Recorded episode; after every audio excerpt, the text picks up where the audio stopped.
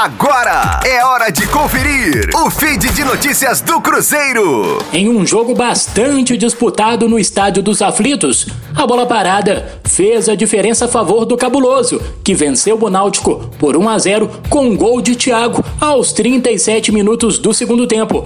Após rebote oferecido pelo goleiro Jefferson, o atacante mostrou oportunismo para balançar as redes.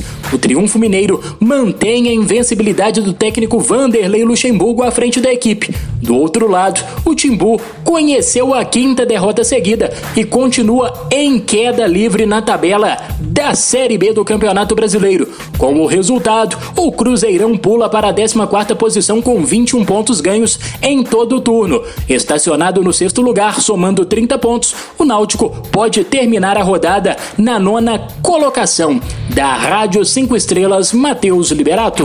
Fique aí! Daqui a pouco tem mais notícias do Cruzeiro. Aqui, Rádio 5 Estrelas.